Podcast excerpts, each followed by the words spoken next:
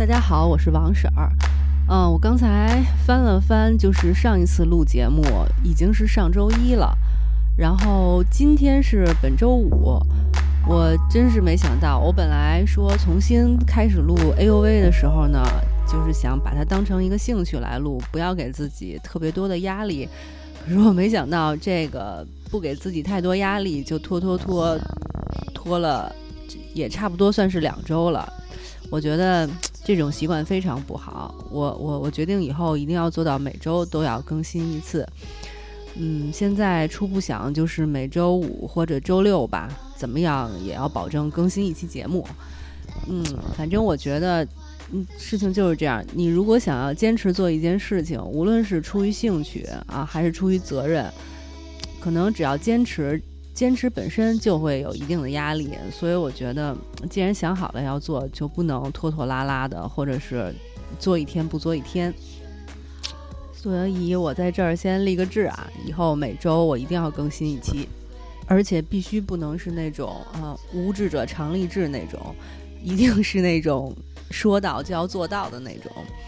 那么咱们今天呢，我想给大家推荐的是一部英剧，这部英剧叫做《九号密室》，呃，密是秘密的密，事是事情的事，它是一个秘密的事情，不是说是一个秘密的空间，啊，叫《九号密室》。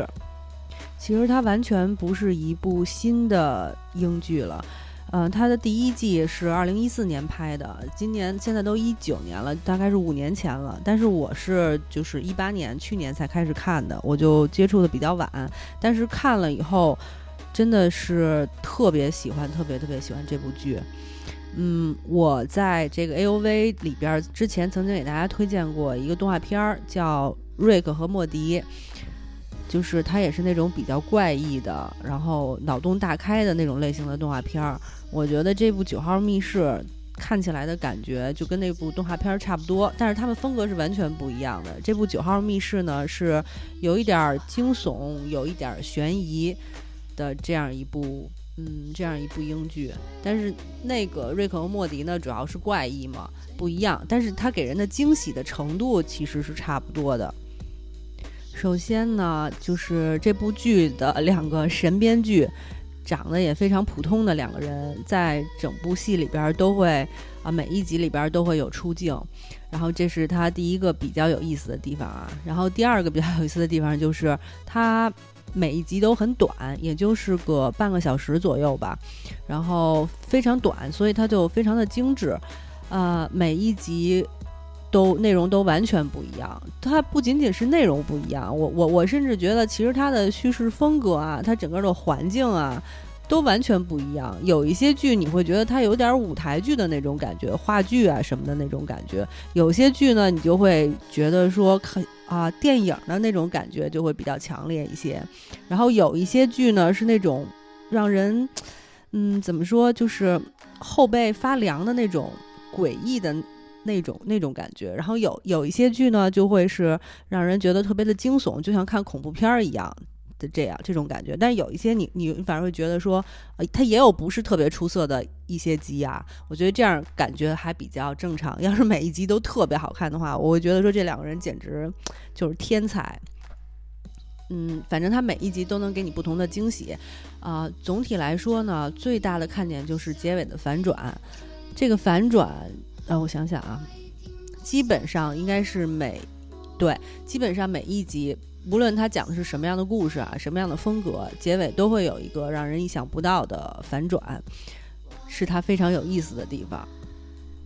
我仔细，嗯，我仔细设计了一下，如果你们还没有看过这部剧的话，我应该用什么方法，嗯，把你们忽悠到。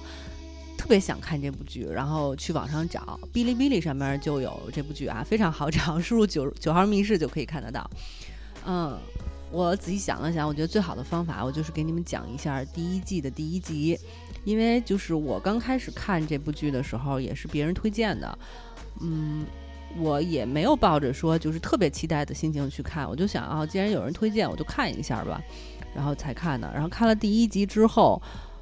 我就非常非常喜欢，就会就一直这样看下去了，就接连不断的看下去。它现在应该出了四集了，所以我觉得给你们讲第一季的第一集应该还是挺吸引人的。但是啊，我是绝对不会讲到结尾的，绝对不会揭秘的，因为我知道这部戏它最大的看点就是最让人惊喜的就是它结尾部分的翻转。如果我现在要是剧透了的话呢，嗯，太遗憾了，就就剥夺了大家看这部剧的那个乐趣，所以我肯定不会这么干的。我会把前边呢给大家讲的比较详细，比较比较清楚，然后最好是能够吊起你们的胃口，这样你们可能就会想说，哇，那结尾到底是怎么样的？我一定要去赶快去看这部戏，能达到这种效果就是我期待的。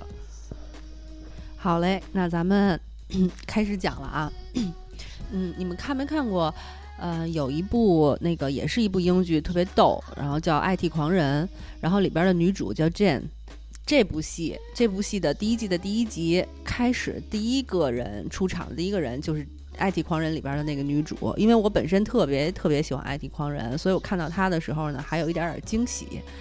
啊，她在这里边穿的像一个大妈。故事呢就是这样的。呃，大家呢一起来参加这个女主的订婚仪式。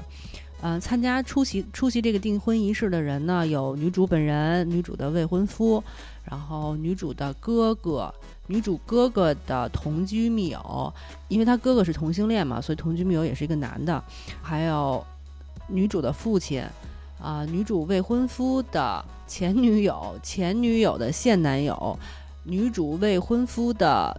老板和老板的老婆，还有女主家原来的一个保姆，现在年龄大了，然后他们邀请她回来呢，本来是想让她帮忙来的，但是呢，这个保姆会错意了，以为就是家里人邀请她来出席订婚仪式，所以穿的也特别讲究啊。但但这不是重点啊，还有就是女主未婚夫的一个同事，这个同事叫烂，呃，故事就是这样，他们呢 在玩一个。就是英国的传统游戏叫沙丁鱼游戏，我我没有去做功课，我不太清楚，就是这个沙丁鱼游戏是不是真的有啊？假设它是真的吧，就反正非常奇怪，就是说第一个人啊，比如躲到一个地方，这个故事里面讲的就是第一个人躲进这个大衣柜，然后剩下的人去找他。找到的这个人呢，找到他之后要和他一起躲到大衣柜里，然后第三个找到他们的人要和他们一起躲到大衣柜里，就是一直到所有的人，就每一个发现他们的人都要躲到这个地方去，然后大家挤在一起，因为挤在一起特别像沙丁鱼，所以这个游戏叫沙丁鱼游戏。然后直到最后一个人把大家都找到，然后这个游戏就结束了。大家挤在一起，用女主的话说，就是这个游戏最有意思的地方。正也挺迷的啊，故事背景差不多就是这样，然后就开始了。女主呢，先在大衣柜里边发现了自己未婚夫的这个同事，他这个同事呢是一个特别没有存在感的人，呃，而且。也特别爱尬聊，跟大家聊天儿，大家都觉得特别尴尬。到后来呢，他未婚夫的老板和老婆呢，在大衣柜里边发现了他们之后呢，看到这个同事，那个同事还自我介绍啊，我是跟您一个公司的，我叫烂。然后他那个老板呢，也会说啊，你原来你是跟我一同公司的啊，我不知道，不认识，不认识这个人，所以特别没有存在感。其他人进来呢，就是躲到大衣柜里之后呢，他跟别人尬聊了几句，大家也迷之尴尬，然 后就不好意思，然后。也都经常就忽略了他，所以这个人在里边就一直处处于一种就很尴尬的存在的状态。然后后来呢，因为里边的人越来越多了，他们就呃，反正找了一个借口把他给支出去了，就说你不要在这躲着了，然后你你去卫生间躲着去，然后剩下比如你们两个人去啊床底下躲着什么的。然后女主还不愿意说你们这样玩就不对了，然后玩沙丁鱼就得都挤在这里。但是呢，那个他最后还是说被大家挤到了。就这个没有存在感的人，还是被大家挤挤到了卫生间里边去，而且他多没存在感呢？就是后最后的最后，啊，他的最后的最后是这个女主的父亲在这个房间里找到了大家，然后批评他们说：“你们为什么有的人躲在床底下呀？必须都得躲到那个衣柜里去。”呃，怎如何如何把大家都轰到衣柜里去？就这样，大家都把他给忘了，不记得还有一个人在被被被大家赶到卫生间里去了，就说明他特别没有存在感。在这个整个故事的，就是往前推进的过程中呢，通过大家的对话，交代了一些就是嗯非常重要的信息啊，比如说这个女主瑞贝卡的未婚未婚夫呢，就一直。对他的前女友念念不忘，经经常会叫错名字。而且特别尴尬的是，就是他的同事们呢，看到他的前女友，也一直都以为前女友才是要和他未婚夫订婚的人，让这个 Rebecca 非常的伤心。啊，这是一个信息，然后还交代了一个信息呢，就是呃，Rebecca 的哥哥呢，不知道出于什么原因，他是一个就是比较排斥跟人身体接触的人，但他其实是一个同性恋，这样呢，他的同性恋人和他在一起的时候就会比较郁闷，因为他不太愿意跟人家身体接触，嗯，所以他的同性恋人就会经常抱怨这件事情，那他哥哥呢也非常的愤怒，这这是另外一件事情。然后还有呢，就是他们有一个朋友叫臭约翰 （Stinky John），然后这哥们儿呢就 特别臭，不刷牙不洗脸。大家在那个衣柜里提到的时候说：“哇，如果这哥们儿来了，跟我们挤在这里边，我们就会死啊，会特别臭的，特别烦他的。”结果呢？那个后来，这这哥们儿就找到了大家，要跟他们躲在衣柜里，他们就拒绝他说说啊，不能不你你不要你不要进来，你不要进来，你不要躲到衣柜里，然后就各种拒绝他。然后这哥们儿还特别热情，说那但大家都玩儿，大家说不行，你看有的人躲在床底下，有的人躲在卫生间，你你就躲到那个窗帘后边去什么的。然后那哥们儿被他们赶到窗帘后边去。这时候呢，女主的爸爸来了。就说那个怎么能这么玩游戏呢？怎么能躲在窗帘后边呢？走走走走走，都进衣柜，都进衣柜，然后把床底下的人跟窗帘后边的那个臭约翰都赶到了衣柜里，这样子。这时候除了那个就是被大家遗忘的特别没有存在感的这个 Lan 被躲，就是说之前交代了他躲到了卫生间，所以剩下的屋子里的人呢都躲到了这个衣柜里，然后大家在衣柜里呢就又继续展开了一些交谈。嗯，比如说他们家的老保姆就提到说，哎，你们还记得吗？原来你们小的时候就跟那个 Rebecca 的哥哥他们，还有臭约翰他们来说，说你们还记得吗？你们小的时候就是咱们住在这一片儿的时候，啊，还有一个邻居，那邻居家小孩叫 Peep，叫皮普，他就是曾经来咱们家经常一块玩哈什么的。然后这个时候呢，女主哥哥就特别愤怒的说，对。当时那个他们一家人还告我爸爸对这个小孩性骚扰，呃，猥亵这个小男孩，然后都是我爸爸花钱摆平的这件事情。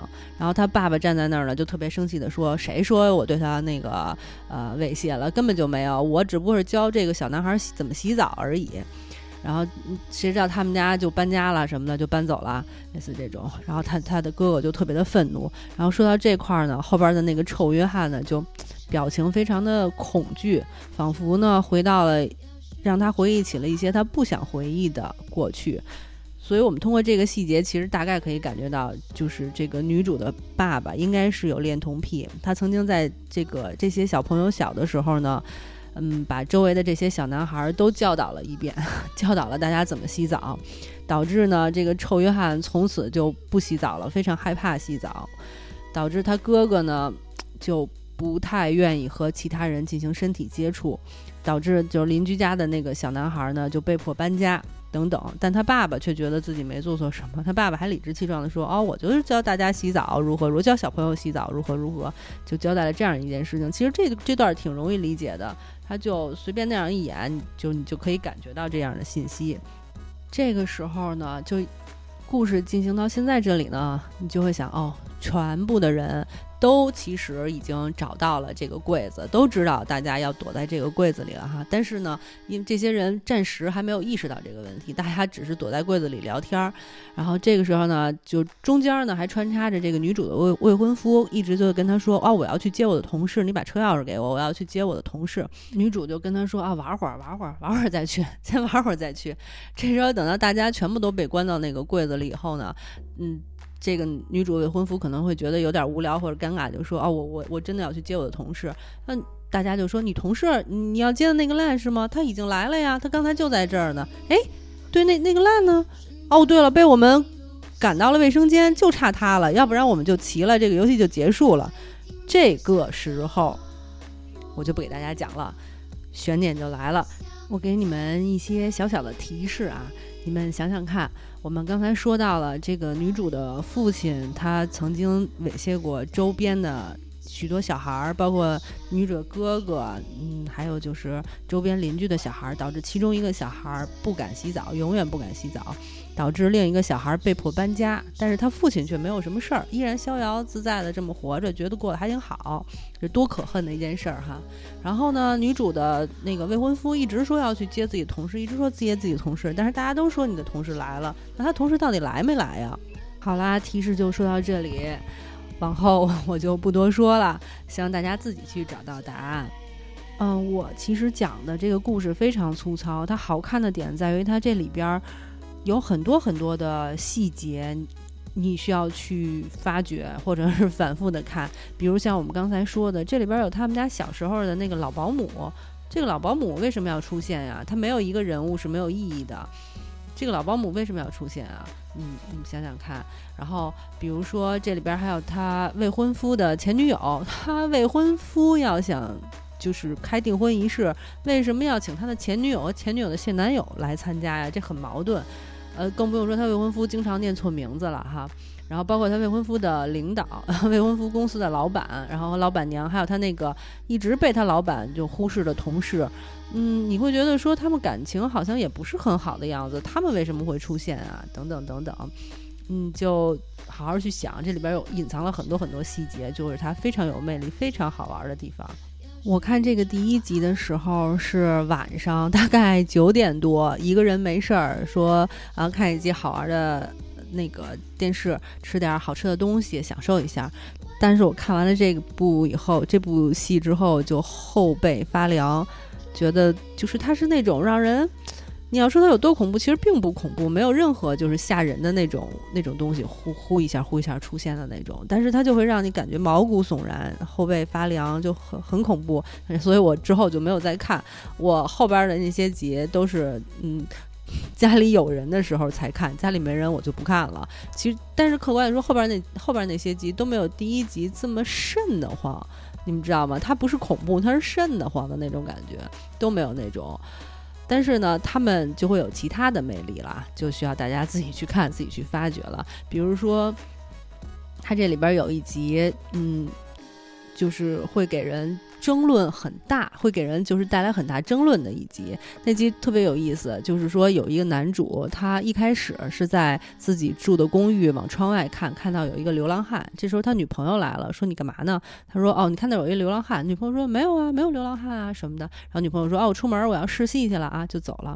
然后晚上男主一个人在家的时候呢，就有人敲他的门。然后他说哎谁呀？然后那人说我那个流浪汉，我捡到你钱包了。那男主就。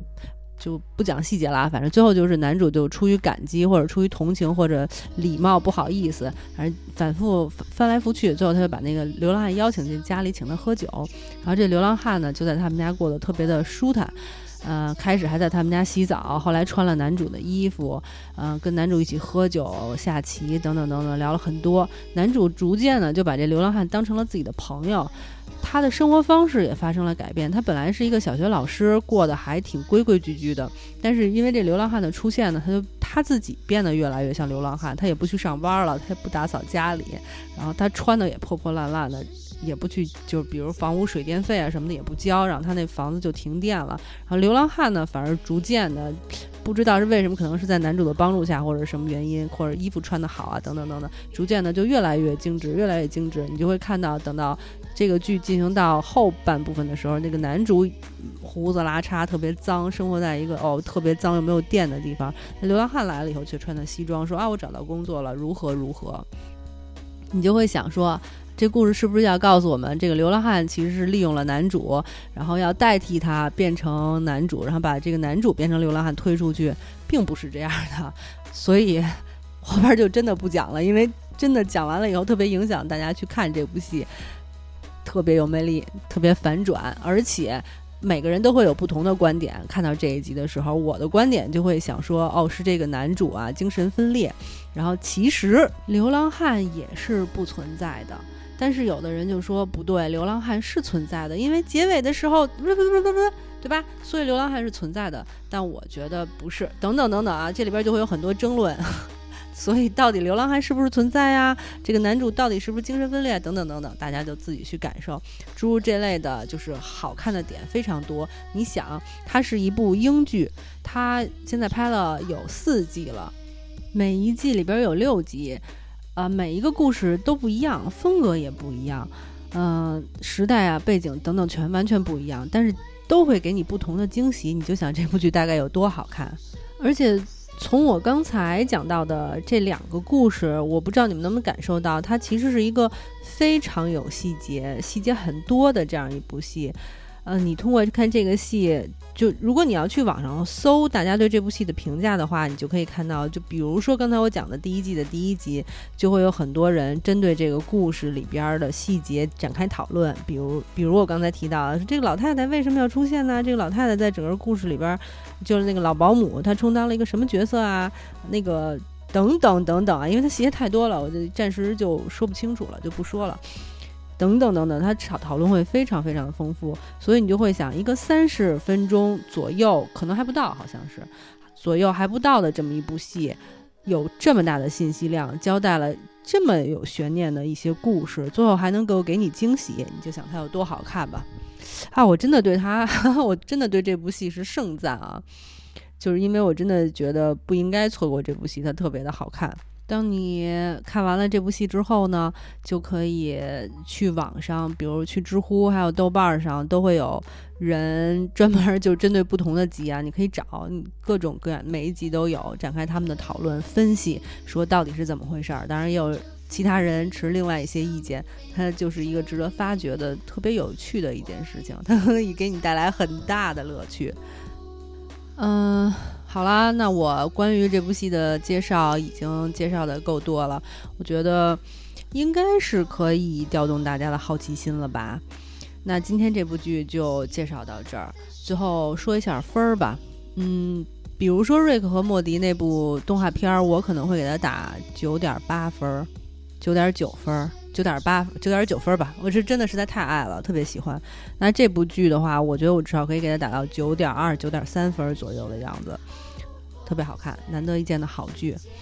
嗯，那今天的内容就说到这里吧。我我今天是这样子，下午上午的时候去健身，今天健身练的是臀腿。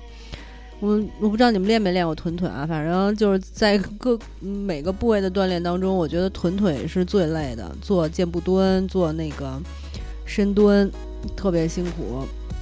所以我现在其实挺困的。我打算录完了这期节目之后，然后把它上传到荔枝，待会儿吃点好吃的，就早一点睡觉了。嗯，就这样。下一期要介绍什么电影，我还没想好呢。但是我一定说到做到，下周五、下周六、下周五左右一定会上新的节目，希望大家来收听我的节目，谢谢。嗯，那今天就到这里啦，拜拜。